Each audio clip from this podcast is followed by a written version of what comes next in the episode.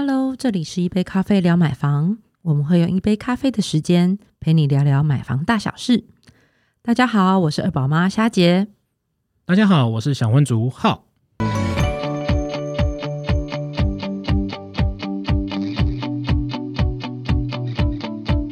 前阵子啊，那个台东大地震啊，真的是摇到我非常的恐慌啊！因为就霞姐知道我买的房子是电梯大楼嘛，嗯，对，那我是住在十四楼，所以其实是蛮高的。嗯对，那当然相对于超高大楼来讲，我那个其实算是中楼层啦，也还好。不过因为建筑的结构的关系，所以其实在十四楼真的太晃了，晃到不行。然后就打电话回去问我妈，然后我妈说还好啊，家里都平安啊，没什么事啊。可能我妈也是觉得没没什么感受，因为她是透天宅，就两层楼而已。所以那对时候他在一楼还在二楼，他在一楼，他在一楼，所以一楼感觉还好。对，他就没什么感觉。然后我就觉得跟跟心情跟他完全不一样，我就觉得嗯超级晃。然后想说，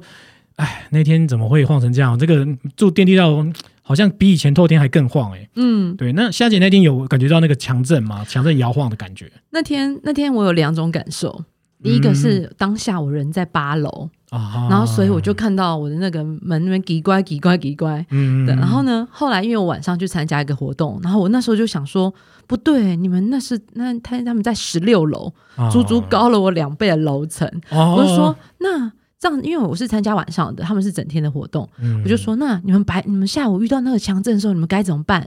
然后他们说，他们原本一开始大家都还很镇静的坐在座位上，因为他们那是一个工作坊的游戏，后来呢。又摇得更大力了，因为他们上面是一一个一个的吊灯，就看到吊灯几乎快九十度在那里90度这样晃，垂，哇，太可怕了吧！九十度，然后呢，然后讲师就赶快叫大家就是躲到桌子底下，嗯，有人然后就手机伸，你就看到影片是有人手机伸出来开始在拍那个摇晃的程度，然后所以就真的有拍到那个在高楼层那个吊灯晃的程度。嗯那不过呢，也拍到了讲师很震惊，因为当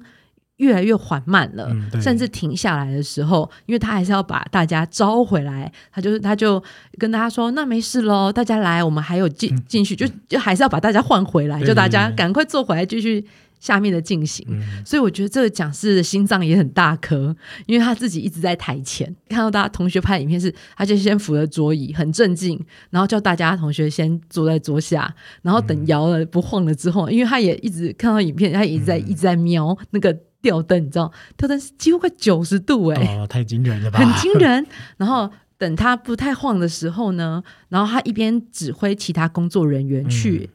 把吊灯就是扶，就是扶着，哦就让他不要再不不要再晃晃了。嗯就让他扶着，然后一边又叫工作叫其他学员们起来坐在座位上继续进行。哦然后我后来因为晚上遇到他，然后就跟他说，我觉得我真的超佩服他的，他好镇静。他说，其实我当下也是有点恐慌的，但是嘘，不要跟别人讲。不行啊，那个主持人都绕跑，这样现场大家更慌了。对对对对有有有人需要 hold 场一下这样子。不过啊，当天其实他们也有分享说，因为他们那算是比较接近新义区新盖的大楼，哦所以你知道新盖大楼都会它那个呃防震的方式，它其实是随着那个震波摇动，啊，对所以会会比比较旧式的建筑物、哦，就是就是一就是不不动，然后在那边左右这边只是那边正正摆的那个模式来讲，它其实那个晃摇晃感会是比较高的。哦，对然后他们就是说，他们从那个透明大玻璃看去，就看到信义区一排房子，因为都是这样的结构嘛，然后就开始在那边晃晃晃。哦，。这么这么有趣啊！虽然有趣。呃好像不能讲有趣，但是那个画面应该是很少可以看到，很少看到，因为他们在高楼层，所以才能够看到信义区那一片新盖那那些高楼层的办呃办公大楼啦，或是百货公司啊，然后这边一起那边晃，啊，很很很刺激的体验很。刺激的体验。对对对对对，对，看看着自己的房子在晃，然后对面的那个新建案也在晃，这样。嗯不，过我们我觉得这个晃的程度可能跟它的呃建筑的材料也有关系。对我，们之后好像可以特别讲一集关于建筑材料建筑材。料哦。那但是像比如说，很多人都会有强调质证宅，嗯，对，那我不知道说，那浩哥对质证宅的了解分哪几种啊？哦，我前阵子就是、呃，后来买这厅电梯大楼之后的之前，其实也是嗯。看了很多个建案嘛。那其实后来就是一直搞不懂说所谓的自证宅到底是什么，那也、嗯也后来自己去做功课，大概可以了解说哦，原来是所谓的自证宅，嗯它大概有分为三种、哦。嗯对，那我们常在广告上或者是宣传上会知道，比如说什么抗震啊、减震啊、隔震这些啊，嗯这些都是蛮常使用在我们普遍的建案这样子。嗯那我就大概的跟大家介绍一下哦。嗯那什么是抗震呢？那抗震呢，其实就是呃，也常常会讲到是耐震。那它其实就是讲说建筑物的主体。那它在主结构梁柱的部分呢，它去做那个呃抗震的一些规划，这样子。那这个其实就会牵涉到可能包括就是它的结构设计啊、钢筋材质、那捆绑的工法、地基还有混凝土磅数这些。那只是说这些的复杂的一些建筑的工法呢，它都会依照着呃结构设计师他会去规划说，哎，我比如说其实多高的一个楼层，那我这些钢筋数包括捆绑的工法、地基这些要去怎么去衡量它，嗯然后让它这些去规划之后去建造之后，然后它是具有一个抗震的效果。所以其实如果在细部去看啊，它的内部的捆筋的方式，还有包括横横扩的那个数量、间距这些钢筋的搭接，其实都是一定的规范。然后这些规范呢，都必须合乎了法规的建筑的要求哦。那嗯合乎这些要求呢，那结构技师他也去衡量之后，它的建造之后呢，基本上它就具备了呃基本的抗震能力。所以其实抗震就是一个很基本的它的结构主体的一个呃抗震的规划这样子。嗯对，那减震是什么呢？减震其实也可以说它这叫做质震。那其实它用的呢就会相对于前面不一样，它用的就是有一个设备叫做质震臂。或阻尼器这些，那它用的方式呢，其实就很简单，就类似我们在呃开车的时候，可能轮胎上面会有车辆的弹簧一样，那利用那个弹簧去消落掉我们可能在开车行驶当中可能遇到石块啊或路面不平的那种不适感。那它用自振臂跟阻尼器呢，然后就会让建筑物主体在遇到地震的时候呢，它的压力呢可以借由这些呃自振臂或阻尼器去做消落。对，所以可能干一下就讲说，哎，整个大楼在晃的时候有没有？哎，好像晃起来又没有到一种令人惊慌失控的感觉。其实可能就是这个建物它有用那个减震的效果去化解它。哎，那我想请问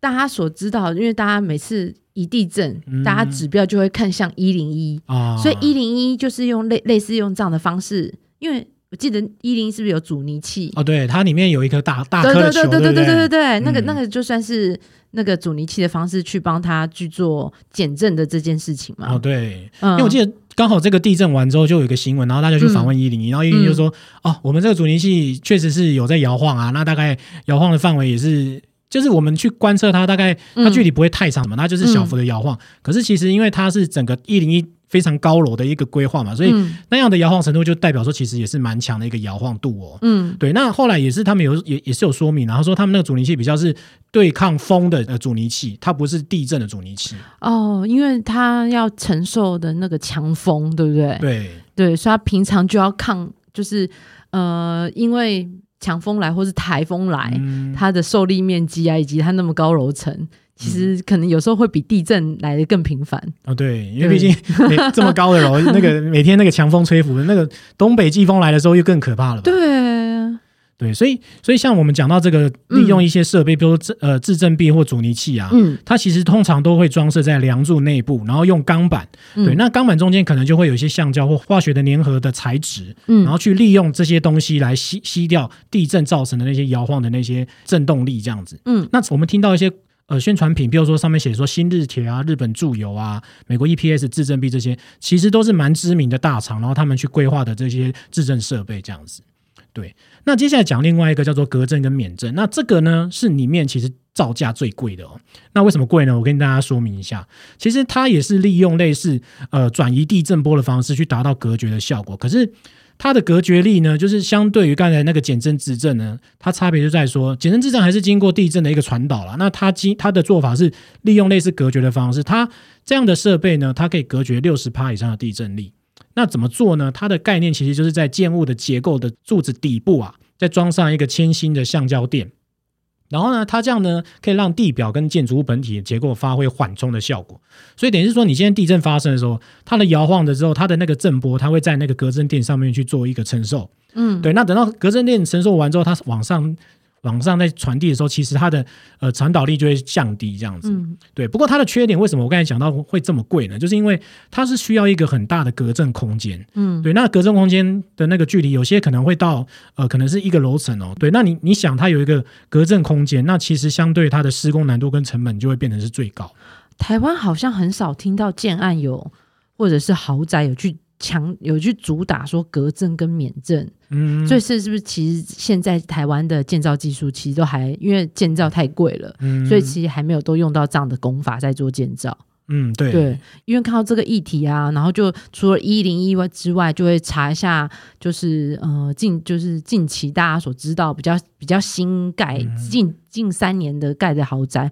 好像也都没有提到这件事情。对对就是呃，应该说减震这件事情，他们可能都会有提到，嗯，因为它毕竟是豪宅嘛，要让他们住的安心。因为台湾又又处于地震带上面，对，然后然后但是不过强调，如果是真的完全隔震跟免震的，好像都没有看到半家有写。嗯，对，可能这个这样的一个质证效果，其实在嗯台湾也还没变成一个主流了。那我觉得价格跟复跟工程的复杂度也影响到它的一个呃推广的一个价值这样子。嗯但当然，这个相关有没有使用啊，或者是哪些豪宅用的这些嗯。以上的这三种的那个质证的效果、啊，我们嗯也会放在我们的资讯栏里面，那给大家再去看一下、哦。嗯，那但是通常比如说，因为像呃老老屋，其实你很很难去问到，因为好像嗯也很少听到房仲说，哎、我带你这间看这房子哦，它的质证或者它的避震能力效果很好，嗯。通常可能会是。呃，我我想象中的场景，它会发生在预售屋啊，或新建案的接待中心，它才会讲到比较完整的这些相关，比如说有关呃结构的，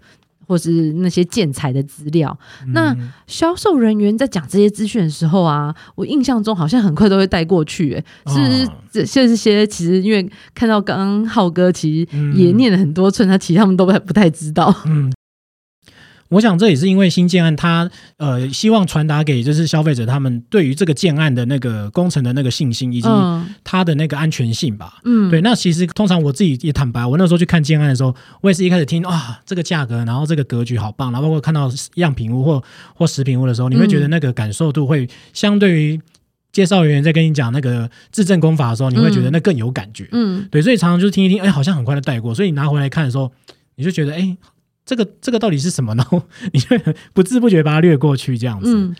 那我之前去看预售物的时候啊，嗯我我其实都会觉得说，你讲自证功法讲了这么多，那到底是不是真的是这样？但是后来我觉得，至少人家有提到嘛，那我们在买中古物的时候，要怎么理解中古屋有没有自证效果呢？嗯，首先呢、其实，在因为呃台湾之前那个呃九二一的时候，哦那那那一次因为就是呃整整个出嗯、应该说因为它的受灾真的真的是范围太大了。啊，对，对，那那那时候也促成了，就是呃，整个有关地震，然后跟建筑法规相关的修改，所以在二零二零零六年后的那个就是住家安全系数，其实在法定上规定的更高。对嗯，好，那那这样的修订啊，其实在一九九九年的九二一灾难之后啊，它其实耐震系数从三级到提升到呃，应该说从原本的三级、四级提升到五六级，哦，所以等于是说，假设两千年后盖的新房子或新就是新建，对诶，对现在来说应该都算是约二十年，嗯二十年以内的，就是呃电梯大楼。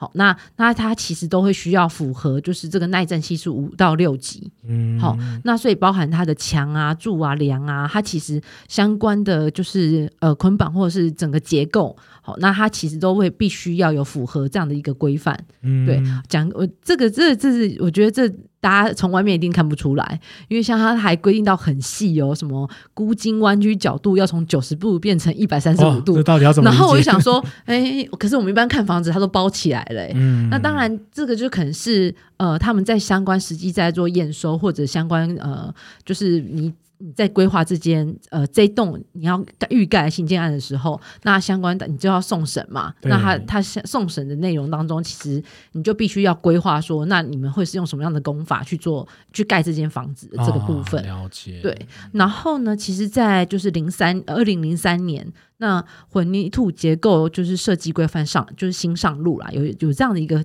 法案新上路。嗯。那其实又更细致的去呃针对钢筋捆绑这些细节的工法来进行做规范，真的是九二一之后，其实有很多非常很多法规都因此来做修法、欸嗯。因为像零五年其实是建筑物耐震设计规范跟解说，其实也也有做这些调整，然后将针对那些比如说比较相对于软弱地盘啊，或者在地震波比较放大的区域当中，那你在你要在这样子的一个呃，就是比如比如说断层带上面盖、啊盖房子好了，嗯那你就要去考量那些整体的，就是震度的放射效果。好，嗯那你要回合乎这个法规，那才能够在上面来做盖这样子。对哦，了解。难怪我那时候看中古屋的时候，我的房仲朋友都跟我说：“哎，你要买的话，我跟你讲，这一栋房子可以买，因为它就是呃，两千零六年之后，就是九二一法规调整之后的那个房子，嗯那它耐震度好。那我就说：哎，那可是这栋也不错啊，这个是呃，可能四十年的老房子。然后他就跟我说：哎，你要不要再考虑一下？其实就要看了，看你那片区域它有没有在呃，算是在断层带上面。啊，因为台湾其实有蛮多断层带，这个之后也也可以另外跟大家再做分享，可以统整一下。哦好，那因为断层带，当然断层带我们后来那那时候快速扫过一次，其实比较多都还是在山区。嗯，对，那实质上落在就是呃市中都呃都会区的部分，可能是比较算现在近期哦的从化区了，因为早期的就是都会区其实已经避开这些地震带了，嗯那只有往新开拓的地呃从化区才有可能。那当然，新开拓从化区如果它在地震带上面的话，那它其实因为它就必须要符合法规规范嘛，所以它它的整整个工法都会比较严谨。那不过大家一定会想说，那我买中古屋怎么办？那中古屋因为其实呃新建案盖房子，它必须如果在地震带上必须要符合这个规定。那中古屋那买的时候，其实因为呃到底之前它是呃比如说像你刚刚讲四十年老屋好了，啊，那我该如何来做判断？嗯好，那那其实啊，我们呃虽然这看起来比较复杂一点，因为后来啊，我我们再去研究了一些政府的相关资讯网哦，站，所以是有相关的可以做查对询，对对对对，哦其实我们国家大概有呃主要有两大网站，嗯，好，因一个是那个国家地震工程研究中心，它有一个街屋耐震资讯网。对，嗯好，那它其实是针对就是五楼以下，然后加强砖或者是 RC 建筑，好，那或者包含联动联动的那个街屋啦，或者是联动公寓啊，或者是独栋透天这种三类型住宅，它其实是可以帮忙评估耐震程度。如果你有疑虑的话，哦它就可以提供，当然它可能会需要输入一些资料啦，嗯那他们就会有呃打有有建造一个这样的资料库去。呃，帮你分帮你提供你这样的资讯，告诉你说，哎，其实呃呃，你的房子其实是是安全与否这样子。哦，这个就我觉得就可以用了，因为我家的老透天到底能不能承受得住？有没有？马上来试算一下。，对，那不过大家早期啊，我你记不记得，其实早期其实大家最呃一开始担心的是，现现在台风比较少，啊，以前台风多的时候，大家会考量什么土壤异化的部分，啊是，因为遇如果遇到在地震。嗯。或者是在大雨频繁、连续好几天的时候，嗯。都可能会造成土石流，或者是某些地方会有开开始会有坍方的状态。哦对。对对对。地基不太地扎实。基，地基不是那么的扎实。嗯。好，那那其实，在这些比如说这些相关的资讯啊，其实也可以在就是经济部中央地质调查所嗯这边就会有几个可以来做调查。一个它它有它有好几个、哦，像比如说它有那个活动断断层的 GIS 调查系统。哦是好所以，那你这边就可以去定位说，诶，我你就用呃相关输入住家地址啊，他就可以帮你查询你们家是不是在断层带上面。嗯 我我觉得呃我是不敢查，我觉得一查那到底是要搬还是要怎么样？好好，那再来还有就是，其实大家比较会呃早期大家比较关心就是那个土壤异化的问题。所以就会依照那个中央地质调查所的那个土壤异化潜呃潜势调查系统，哦你就可以知道说，通常其实都是在山坡地，嗯好，因为其实，在像尤其是台北，如果是盆地的话，哦对那很多其实都是盖在山坡地。那嗯你盖在山坡地，那你的房子到底是呃是不是在土壤异化区？嗯因为就有可能会发生在比如说不论是地震，土石比较松软，或者是在大豪雨。比如呃，像现现在现在台风天好像已经从原本的七八月递延到九月、十月对都还有台风了嘛，对不对？九九才造访九九才造访啊，对，也还闪过，今年这两年都还闪过。嗯，好、那早期的台风比较多的时候，其实土壤异化程度其实就就是被大家常拿拿出来讨讨论的。嗯然后也是你在买房的时候，可以事先查询一下你的房，你所要看的房子，它是不是在土壤这个异化区这边。啊是，对，那你就要考量是，嗯，那那看它价格啦。啊如果、对对，因为毕竟土壤异化还有它的风险性在，嗯对，那那也可能就是你考虑要不要买屋，或者是刚好它真的价格很值得入手啊，或者是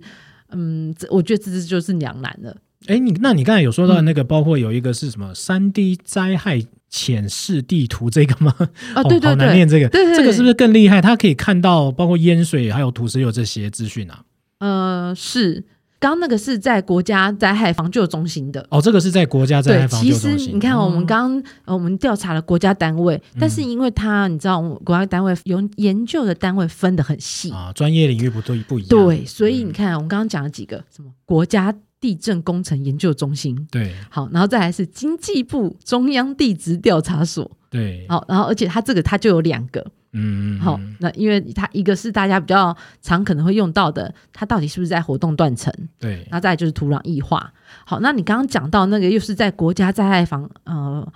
国家灾害防救科技中心。嗯，好，那就是现因为现在的就是大家可能会说，哎，我们要呃进驻那个防灾中心，有没有？每次台风来，嗯各首长们就说那要进驻防灾中心。哦对，那其实他们在看就是这个三 D 灾害浅示地区的状态。嗯好，那他去了解说那个那那一区的地区，比如说是不是有淹水了，有没有土石流发生，嗯然后或者是呃山崩啦、断崖啦、土壤异化的部分。嗯。那不过这方面的专注研究，其实呃，当然在淹水地区就是比较属于低洼地区，，对。好像早早期可能是比如说是社子岛那一部分，对对，会有淹水的状态。嗯。好，那山崩土石流，那当然就会是在坡地上面盖屋的状态，他们会特别会去，呃，等于是去确认这些可能发生土石流的地方有现在有没有什么状况。啊。那，当然，如果有状况，那可能比如说包含呃居民疏散，对，或者是呃当灾害真的来不及嗯疏散造成灾害发生的时候，我们要在什么时间点，就是可以能够聚集呃相关就是相关人员去做救灾的动作，这样子。嗯对。不过我觉得那个资讯啊，我这边看哇，想说，呃因为你知道台台湾其实很小，解是个海岛。嗯当你把所有资讯那边重层叠叠加在一起的时候，就会发现。嗯，就是一个有时候不用想太多，就是你只要避开嗯重灾害区，其他地方都是可以住的。